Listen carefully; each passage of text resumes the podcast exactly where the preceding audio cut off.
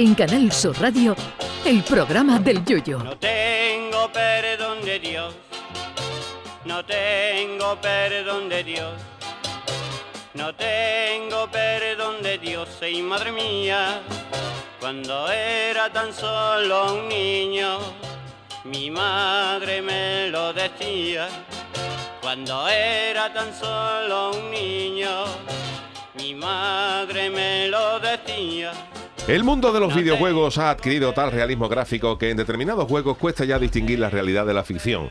Nada que ver con los juegos con los que uno jugaba de chaval en el Spectrum, cuyos juegos tardaban en cargarse unos 15 minutos desde una cinta de cassette y con unos gráficos que no sabía si lo que salía en pantalla era un coche de Fórmula 1 o un carrito del Mercadona. Pero con el paso de los años la calidad gráfica ha alcanzado límites increíbles. Pero ojo que esto no se va a quedar aquí. Con la realidad virtual podemos sumergirnos en un mundo totalmente realista y ojo que ahora viene lo bueno. Oculus VR es una compañía norteamericana de desarrollo de tecnología de realidad virtual y su fundador, Parmer Lucky, ha anunciado, eh, pero que no es ninguna coña, eh, que van a crear un casco de realidad virtual que tiene como principal cualidad que si te mueres en el juego, el casco te mata de verdad. Ya, ya. Puede que sea una broma, pero la compañía apunta que las gafas, que unas gafas de realidad virtual podrían programarse para bombardear ondas de microondas al cerebro de un jugador hasta matarlo en el caso de que jugara eh, en el juego y muriera. Además dice este señor que está trabajando en un sistema que impediría quitarse el casco o apagarlo una vez que ha comenzado a jugar.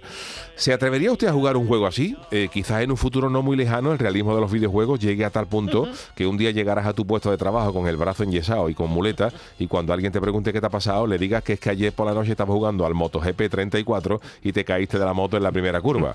O que llegues con una pierna enyesada y sea porque Cristiano Ronaldo te dio una patada en el FIFA 46 cuando tenías puestas las gafas de realidad virtual.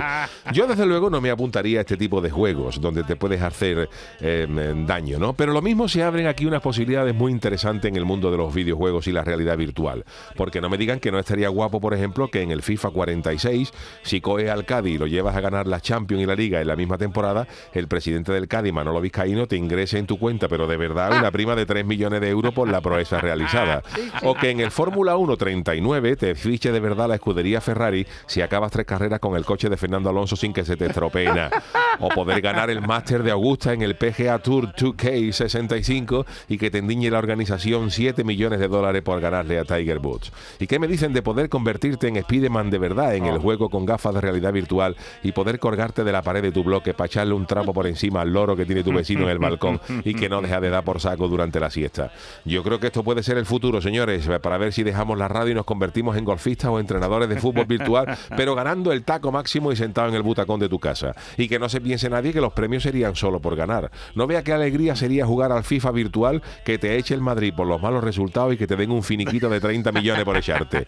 Que venga el futuro ya, por favor, que yo por si acaso ya he encargado la PS5 con gafa y todo por ti cae. Ay, mi velero, velero mío, Canal Sur Radio. llévame contigo a la orilla del río. Programa del Yoyo.